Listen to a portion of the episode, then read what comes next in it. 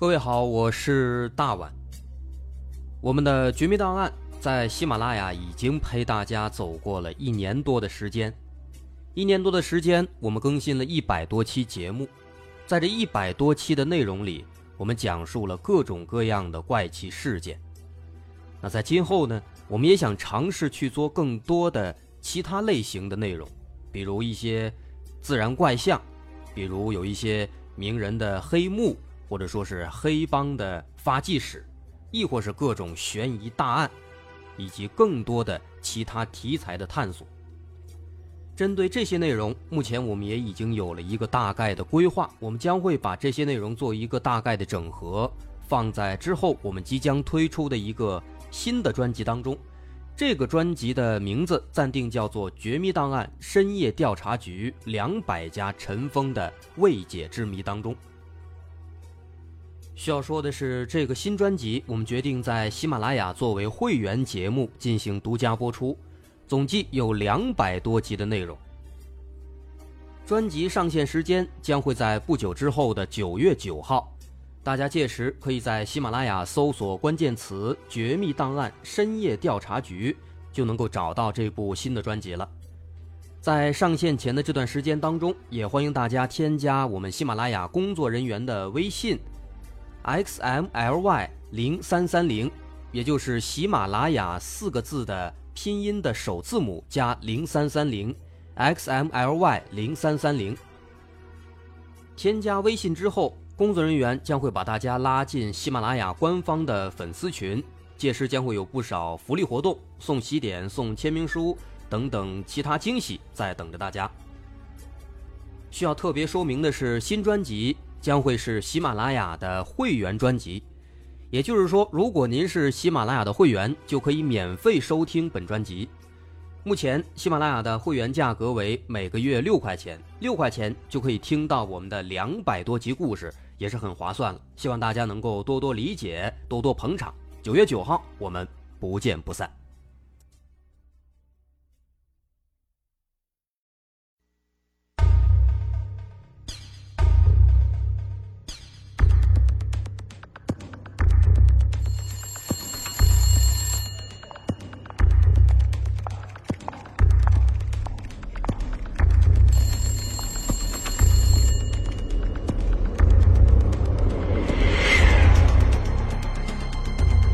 索事实真相，搜寻幕后真凶。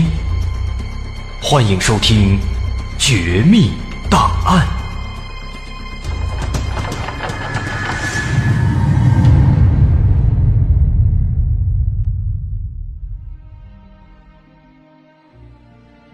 还原事实，探索真相。欢迎收听今天的节目，我是大碗。今天咱们要说的是一个案子，这个案子非常曲折，从案发到最终被侦破，用了十几年的时间。因为这整起案件呢，线索实在是少得可怜，当年只留下了一组 DNA 的数据，但这组数据当年还不好用，啊，给警方带来了巨大的困难。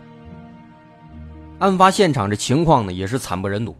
死者惨遭分尸，只剩下两条胳膊和一条右腿还留在案发地点，其他的身体部位已经不知去向了。所以说，这起案子从案发开始门槛就非常高，尸源无法确认，没人知道死者是谁，从哪儿来到哪儿去，也没有人知道这个人他到底经历了什么。直到说后来案发十多年之后，当时这个案发地点。早就已经变成高楼大厦，但是呢，警方仍然是历尽重重的险阻，愣是把这案子呢给破了。那么，警方是如何侦破这起案件的呢？那今天咱们就跟着警方的脚步，一起揭开这起案子的原本的面纱。说，在二零一四年六月的一天。这一天呢，是家住河南郑州陈家村的老陈家的儿子结婚的大喜日子。这老陈家呢，这一天是张灯结彩，人来人往。但是呢，按理说啊，儿子成家立业娶媳妇，在这一天，家里这个老人啊，这老陈夫妇那应该是非常高兴的。但是呢，在儿子结婚这天，这婚礼上啊，亲朋好友们都发现这老陈夫妇呢不太开心，哪怕说是当天拍的这个全家福上，两位老人也是面容严肃。这怎么回事呢？原来啊，这对老夫妇那是有苦说不出啊。这天结婚的呢，其实是这个老陈夫妇的二儿子，在这个二儿子之前。本来还有一个大儿子，这大儿子叫做陈志，啊，当然这是个化名啊，为了保护这个受害者隐私，咱们就叫他陈志。这个大儿子陈志的事儿，让这老两口一直不开心，非常的难过。这陈志到底发生了什么事儿呢？这还得从十年前说起，二零零四年，说在零四年十月七号这天。这大儿子陈志，给老家的老陈打了一个电话。这一年呢，这个陈志啊，二十五岁，刚刚大学毕业。但是呢，老陈没想到这通电话是这父子俩通的最后一次电话。直到今天，回忆起那通电话，老陈还是懊恼不已，因为在那通电话里面，陈志向老陈抱怨了一下，老陈呢。还说了陈志几句，说家里不光要供你读书啊，你下面还有弟弟和妹妹，所以说啊，不要在外面惹是生非，毕业了赶紧好好工作，不要抱怨，在花钱上呢也不要大手大脚，多节约一点，你弟弟妹妹还得用钱呢。哎，当时老陈呢在电话上大概就说了这么几句，有可能啊是当时老陈。这么说，儿子让陈志有点不爽，有点生气了。所以说呢，后来也不知怎么的，这通电话以后啊，陈志就再也没有给家里打过电话，从此他就失去了下落。直到说两个月之后，零四年十二月十六号，在广东番禺的大石镇这个地方，有一个废弃的养蛇场。那这个地方呢比较偏僻，啊，是一个小丘陵地带，所以说平时呢人迹罕至，尤其在这个养蛇场废弃之后，更是没人来了。那这天呢，有一位这个拾荒者来到这儿了，那么在这个废弃养蛇场里面，偶然间就发现了一个黑色的大的塑料袋子，而这袋子里面装的却是一具尸体，但尸体已经不完整了。被凶手分成了很多部分，在这个袋子里面只发现了尸体的两条胳膊和一条右腿。拾荒者吓坏了，赶紧报了警。番禺警方就迅速的来到了现场，在周围展开全面的勘查。不过在周围找了一圈之后，发现没有其他的这个尸块了，在场的只有这么三块尸块。俩胳膊一条腿，而且周围这其他的这个信息呢，也并不多。而更加困难的是，在这现场，没有任何有关这个死者身份的信息。这荒郊野岭的，也没有监控摄像头，更没有目击者。所以说，这整个现场就只有这个黑色袋子，还有里面的三块尸块。那没办法，警方只能先把这尸块带回去做进一步的鉴定。带回去法医鉴定之后啊，发现这个死者呢，应该是一个二十多岁的男性，他的死亡时间大概是两三个月之前，身高呢大概是在一米七左右。那最后还能够确定一点，说这个人他应该不是一个体力劳动者。那为什么这么说呢？在这儿，咱就得佩服这个法医的这个技能高超了。因为这个死者手掌上的皮肤，另外还有这个指甲里的情况呢，观察一下发现，他这指甲留的不是很长，边缘修的还比较仔细，皮肤呢，相对啊也比较光滑。那么也就是说，这个人日常生活习惯还是比较讲究的。另一方面呢，咱们都知道。如果说人长期的做一种工作，那么他的身体上，尤其是手上，往往会留下一些带有职业特征的一些痕迹啊，这很正常。比如说，打游戏打多了，还会出现这个键盘手、鼠标手呢；玩手机玩多了，哎，这手指上还会留下一层茧子呢。但是观察这死者这个手呢，他的这个手掌的指关节部位，还有手掌内侧的这个纹路啊，都比较清晰。刚也说了。皮肤也相对比较好，那么从这些来判断的话，尽管说不能够确定死者从事的具体工作，但是起码能够证明，哎，他不是从事这个长期的体力劳动的做苦力的人。那么在大概的弄清楚了这死者的工作性质以后，法医初步呢就做了一个推断，说认为这起案子有可能是熟人作案。而且应该不止一个人参与。那这一点其实很简单，根据以往的侦办的一些杀人碎尸案来看，这些案件首先大多数都是熟人作案，因为熟人作案，他往往可能为了防止被侦破啊，所以说把尸体给分尸扔到不同地方啊，给警方增加难度，让警方侦破不了。再一个呢，认识的这个熟人之间，可能往往有一些什么过节。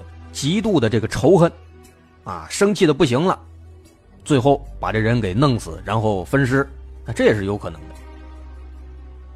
那么现在的问题就是呢，在这起案子里面，我们不知道尸源，怎么才能找出这个熟人作案的证据？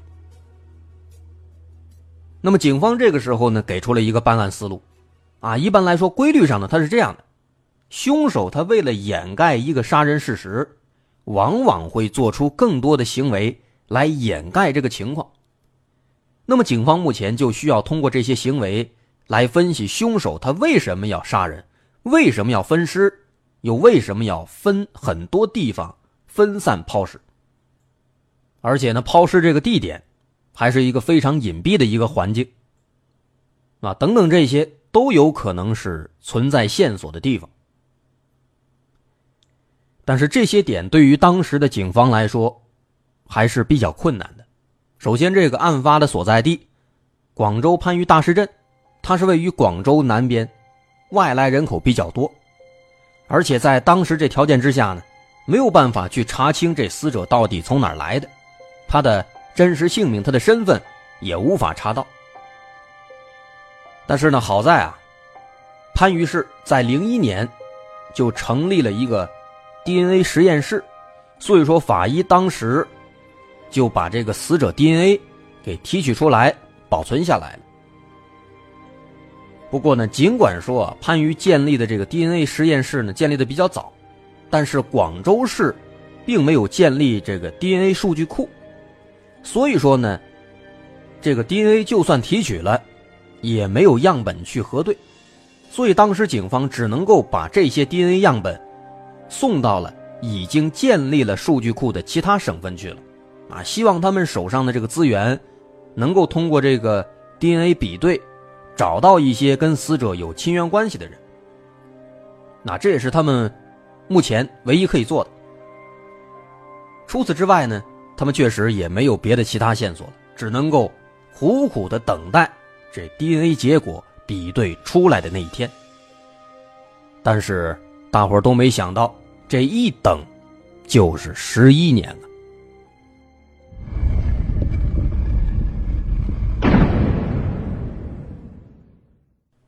在二零一五年四月的一天，案发十一年之后，还是在番禺市公安局，警方收到了一份来自公安部的 DNA 比对报告。这个报告显示，有一对父母的 DNA。跟当年那起案件当中的无名尸体的 DNA 是相匹配的，而这对父母的儿子陈志，在2004年失踪了。那么也就是说，十一年前发现的这具尸体的名字，正是陈志。对于番禺市警方来说，这肯定是个好消息，公安局上下都为之振奋。但这个消息对于远在河南省的老陈夫妇来说，无疑是一个沉痛的消息。对于儿子的失踪和现在坐实的死亡，老陈非常的自责。因为当年儿子跟老陈打的那通电话，其实是因为陈志在毕业之后进到了上海的一家国企工作，但在那儿他干的不开心，想辞职，所以说那一天打电话给老陈诉苦。但老陈当时在电话里面却责备儿子不懂事儿，让他好好工作，节衣缩食。可没想到后来，儿子就失踪了。老陈觉得是自己惹儿子生气了，所以他才失联出走的。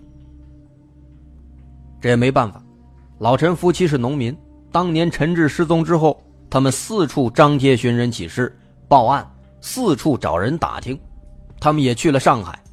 但是人海茫茫，他们无从下手。更何况家里面还有两个上学的孩子，他们不能在外面待太久，所以说没多久就回家了。可回家之后，老陈在这十一年当中，连自家的电话号码都不敢换了，生怕孩子哪天回来打电话找不着家了。尽管后来他们也向警局报过失踪案。但是他们没什么文化，根本不知道这个 DNA 是什么东西，所以说也就一直没有采集这个东西。直到后来，二零一三年了，家里有一个亲戚当了协警，有一次聊天呢，这亲戚就跟他们说，说现在啊有这失踪人口信息库了，可以采集父母的 DNA，这样的话能够帮助他们找到失踪的陈志。于是老陈夫妇这才去了当地派出所。做了这个 DNA 血样的采集，就这样，两年之后，番禺警方这才得到了公安部信息库的线索通知，无名死者的身份也终于揭晓了。尸源查清了，本来所有人都以为这会是案件开始侦破的一个好兆头，可是当警方进一步的走进这陈志生前的生活之后，才发现，他们即将面对的，却是一个几乎无从下手的复杂的案子。警方首先去了陈志的河南老家，找到了老陈夫妇。老陈夫妇介绍，陈志在家是长子，学习成绩非常不错。当年他们村里只有他一个人考上大学了，而且高考成绩很不错，考上了中国地质大学，学习土木工程。是村子里的骄傲。后来毕业之后呢，他还到了上海的一个国企工作，这份工作更是让家里人开心了。但正是这个小细节，引起了警方的注意。老陈夫妇说了，说陈志毕业之后来到了上海工作，但是当年案发发现陈志尸体的地方，却是在广州的番禺。这个问题一出，警方这才如梦初醒。陈志的死亡地点和他的社会关系是根本不搭边的，警方这才发现他们大大低估了这起案件的难度。陈志是家里的骄傲，但从上学到工作，他的生活轨迹比较复杂，再加上陈志性格内向，在外面就算跟河南老乡也很少联系。所以，父母对他的生活的具体情况，那也是一问三不知啊。也因此，警方目前能够得到的线索是少之又少。那么，对目前仅有的这些信息，警方展开了一个初步的分析。首先，老陈夫妇是在零四年十月份向警方报案说儿子陈志失踪了。而番禺警方发现尸体的时间是在零四年十二月份，那么这个时间间隔也验证了之前尸检给出的死者的死亡时间，当时说大约是死在两三个月之前。那么现在最重要的问题就是，为什么陈志会从工作的上海去到了案发的广州番禺？他去那儿是什么目的？这中间？他又遇到了什么事情？首先，警方分析了当时陈志的社会关系。陈志当时刚刚毕业，虽然说已经进入到了工作单位，但是也刚刚入职没多长时间，可以说呢，仅仅只是一只脚踏入社会。这么看来的话，当时他的社会关系应该还比较单纯，应该只存在于朋友和同学之间。于是警方决定从陈志的朋友入手。那刚好呢，在陈志失踪之后，陈志有几个好朋友也慢慢的发现陈志失联了，所以一直很热心的哎帮助陈老夫妇寻找陈志的下落。于是警方马上就找到了这些朋友。通过询问，警方了解到，跟陈志关系最好的是他高中的一个女同学，俩人好的什么程度呢？陈志当时认这个女同学当自己的干姐姐。啊，这个女同学名字里有个“方”字，咱们就叫她方姐。这个方姐和陈志在高中时期就建立了深厚的同学情谊。这陈志呢，性格内向，方姐正好相反。性格外向热情，俩人性格互补，挺玩得来。那么时间长了，陈志就非常的信任方姐，慢慢的变成了很要好的朋友。于是警方就找到了这个方姐。方姐呢，现在哎也成家立业了，在一个银行工作，还有一个孩子当了妈妈。那么面对陈志的失踪和警方的调查。芳姐也非常的配合，而且这芳姐一张嘴，就说出了一条非常非常重要的信息。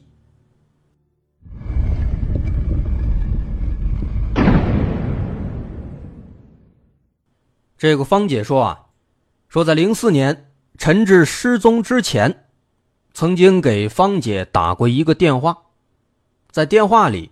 陈志告诉芳姐，说自己现在在上海的一个工地上班，虽然是国企，但是呢，现在干的很不开心，想换一个工作。同时，在电话里面，陈志还提到，说当年他们班上有一个女同学叫阿慧。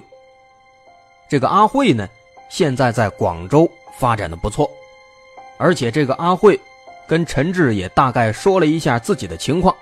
陈志听了以后啊。很羡慕，也想过去看看。啊，那么在这儿呢，又出现了一个人物，他们的另一个女同学叫阿慧。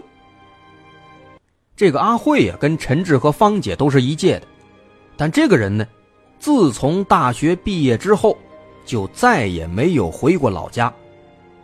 为什么呢？后来好几年之后，芳姐才知道，原来那几年啊，这个阿慧被人骗到广东。去做传销了，所以说一直没法回来，直到后来被救出来了，他才回来。另外最重要的是，在陈志失踪的几年之后，芳姐曾经有一次呢在郑州遇到了这个阿慧了。那因为陈志当时在电话里跟芳姐说了，说想去广州找阿慧嘛，所以当时呢芳姐就问这个阿慧，说陈志失踪了。你知不知道陈志的下落呀？但当时阿慧听了这番话之后啊，也非常吃惊。他跟芳姐说，说自己当年确实让陈志来广州了，但是陈志在这干了没几天，他就感觉不满意，想走。那阿慧当时因为这个事儿呢，还专门跟公司的领导说，说陈志不愿意干，就让他回去吧。领导也表态说可以把他送回去。但是这件事最后。到底是怎么处理的？阿慧也不知道了。那么现在通过芳姐提供的这个线索，警方就猜测了，这个阿慧，当年他是在一个传销组织里边，那么这个陈志那个时候会不会被阿慧骗到了传销组织里呢？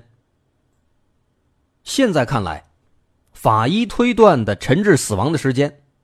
陈志最后和父亲通电话的时间，以及他和芳姐打电话说想去广州的时间，这几个时间点大致都在零四年十月份。而在广州，番禺发现陈志尸体的时间是在十二月，那么这也就表明，陈志应该是到了广州之后没多久，就被害了。而根据警方对传销组织的了解，这传销组织往往说是一旦有新人进来，就会把他们给控制起来，控制他的人身自由，不断的进行讲课洗脑。那么从这个特征来看的话，陈志来到广州之后，发生其他刑事案件的可能性不大。他应该就是在这个传销组织当中遇害的。于是呢。在当地警方的配合之下，番禺警方就找到了这个关键的同学阿慧。那么，这个阿慧，他又给警方提供了什么样的线索呢？陈志当年到底发生了什么事情？又为什么被杀害分尸呢？这些，咱们下集再详细的说。那么这集咱们就先说到这儿。好，我们稍后。下节再见。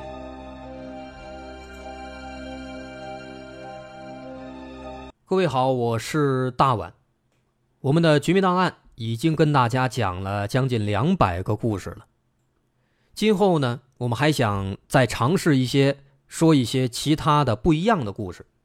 比如，我们会多说一些其他类型的自然怪象，尝试说一说名人黑帮，再说说其他的更多的悬疑大案。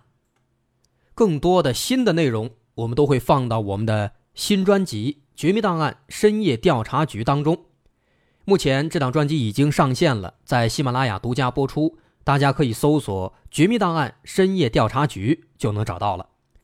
需要说的是，这档专辑不仅仅有我们尝试的其他的新节目，也会有之前因为种种原因我们被下架的一些经典内容。